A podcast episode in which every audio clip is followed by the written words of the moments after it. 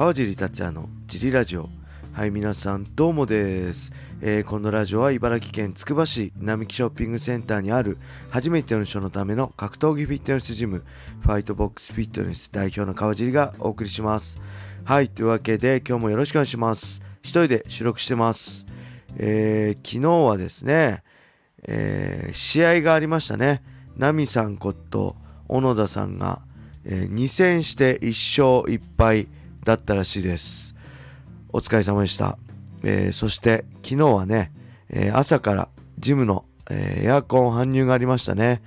え今日で終わる予定です。火曜日からはね、今年の夏は快適に運動できると思います。はい、ジムの会員さんの T さんにやっていただきました。ありがとうございました。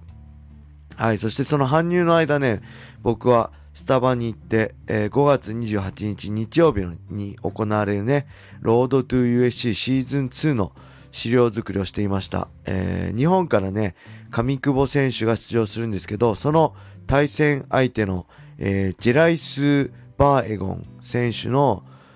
えー、試合映像がなくてね、え YouTube で英語でも中国語でもあとは大会名だったりね、日付とかで検索しても出てこなくて、えー、困ってね、ツイッターで助けを求めたら何人かの方が、えー、教えてくれて数試合見ることができました。ありがとうございました。えー、YouTube でもね、試合あったんですけど、日付とフィニッシュのね、えー、技が合わなくて違うなと思ったのはね、ツイッター民の方の指摘で改めて調べたらそうだったり、まあ、中国の TikTok みたいなのね、えー、とか中国の YouTube みたいなやつで、まあ僕一人だったら絶対探せなかったようなものがね、皆さんのおかげで見ることができて、久々に Twitter の優しさに触れましたね。はい、Twitter ってこう悪意の集まりでね、危険な場所かと思ってたんですけど、そんなことないんですね。はい、改めてありがとうございました。で、ジムをね、閉めて、えー、もうちょいキリがいいところで終わりたかったので、家に帰ってまた資料作りして、終わったの結局18時ぐらいでしたね。はい、1日資料作りしてました。それでもね、えー、僕が担当するのは、えー、シーズンあ2のエピソード3とエピソード4なんですけど、えー、エピソード3の5試合しかね終わらずエピソード4の残りの5試合は今日やります。はい、さすがロードトゥ USC です。え試合見るよりもね、試合を探す方がめちゃくちゃ時間かかってね、もうさすが世界中、アジア中にね、広がった MMA だなと思いました。もう大変ですね。はい、試合見るのより探すのは大変です。もう、あの、初出場というか全然知らない人ばっかりなんでね。はい、そして、えー、これ、おとといですけどね、来人、436月24日来あの北海道大会のね対戦追加対戦カードが発表されてました。ねフェザー級の、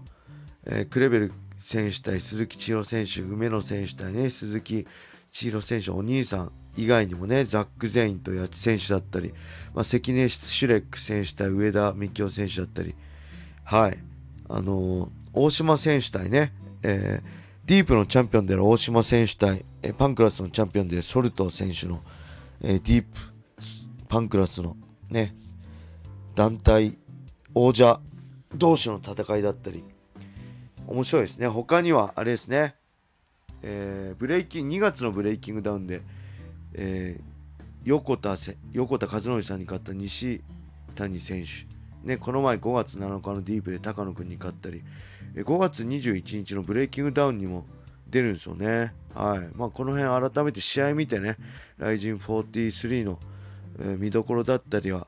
語っていきたいと思います。で、キックは3試合でね、えー、ライジン MMA 特別ルールが2試合あるんですよね。これはこの前、あの三浦航太選手とヤーマン選手がやってるの5分2ラウンドっぽいですね。はい。いわゆる、なんだろうこれ、まあ、シュートでいうクラス B 的な感じなんですかね。5分2ラウンド。これもちょっとどんな選手か調べるのが楽しみです。はい。そして、ブレイキングダウンといえばね、えー、僕5月21日の、えー、ブレイキングダウン8にね、えー、またオファーいただきました。勝敗審査員みたいないわゆるジャッジですねで参加する予定ですえー、多分日韓対抗戦があるんで秋山さんがね連れてきた韓国人ファイター。そこで、えー、ディープのね、あのー、に出てたパーキー選手とか、まあ、ロード FC にも出てた選手がね出るんで、まあ、その辺に、あの需要があって呼ばれたのかなと思います。あの本当にね賛成反対ではなくて一つの、まあ、エンターテインメントとしてねあの、まあ、僕は MMA の専門なんでブレイキングダウンは専門ではないんですけど1分の戦いはね。それでもまあ楽しんでこようかなって見てる人にあの楽しんでもらえるように頑張っていきたいと思います。はい。そんな感じでレターも行きましょう。えー、レターもね結構またパンパンパンって来てるんですよね。ありがとうございます。これ読んでないと思うんですよ。読んでもう一回答えてたらごめんなさい。えー、川尻さん、小林さん、おはようございます。ラジオネーム、マカロニグラタンです。ゴールデンウィークは、雷神にて朝倉兄弟の試合を見て、やっぱり雷神には必要な選手だなぁと感じました。ただ、将来の後継者を考えた際に、若手の実力者は USC 志向が強いと感じます。雷神には出場せず、セレクションに出場する選手いますよね。えー、日本の強さを世界には良いですが、今後の雷神が心配です。川尻さんのご意見をお聞かせください。よろしくお願いいたします。はい、ありがとうございます。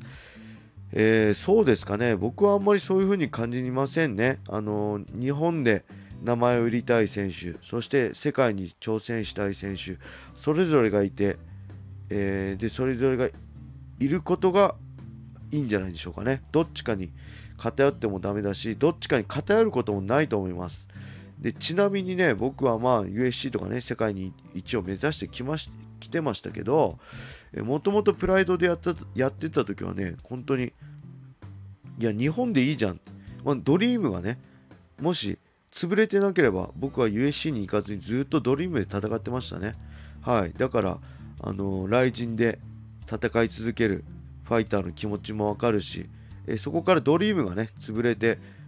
まあ半分いやいやで USC 行きましたけどそこで感じた USC のねこの世界的な大きさだったりねその素晴らしさを感じて USC に挑戦するファイターの気持ちもわかるし両方の気持ちが分かりますね僕は。だから両方を目指す選手がいていいんじゃないでしょうか。これどっちかに偏ることはね僕はないと思います。でやっぱりなんだろう。に日本で商売して日本で生きていくんであれば日本で名前が売れることがとても重要だしそして、えーまあ、USC で戦ったっていう、えー、この経験は日本で、えー、格闘技の仕事をする上でもプラスになってます。だから僕は両方経験してよかったなと思うしはい。あの時いろんな選択肢がある中でね2013年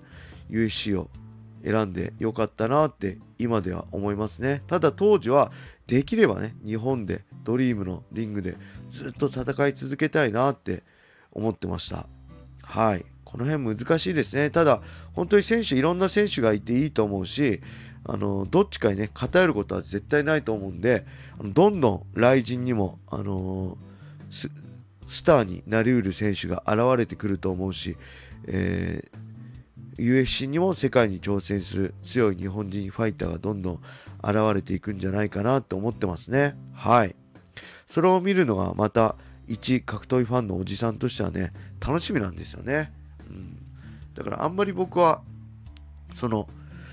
えー、どっちを目指すべきかっていうのはやりたいことをやるのが一番ですね。誰かに言われてやりたいことやらずに、えー、違うことやるよりも格闘技なんて結局自分で好きいつでもやめれるしね。あの誰かにやめさせられるわけでもなくやめてようと思えばその場で試合し、ね、その日か試合しないことはできるしやろうと思えばいつでもできるんでそういう自由なね、あのー、場所なんで海外行きたい人は海外で戦えればいいし日本で、ね、名前売りたい人は目指したい人は日本でやればいいんじゃないかなと思いますね。ちなみに僕が今ね、ファイターだったらどっち目指すかってまたどうだろう。まあこれは今簡単には言えないですけどね。うん。そういうのも今度考えてみたいと思います。はい。そんな感じでしょうか。えー、今日はこれで終わりしたいと思います。えーそれでは皆様、良い夜を。またね。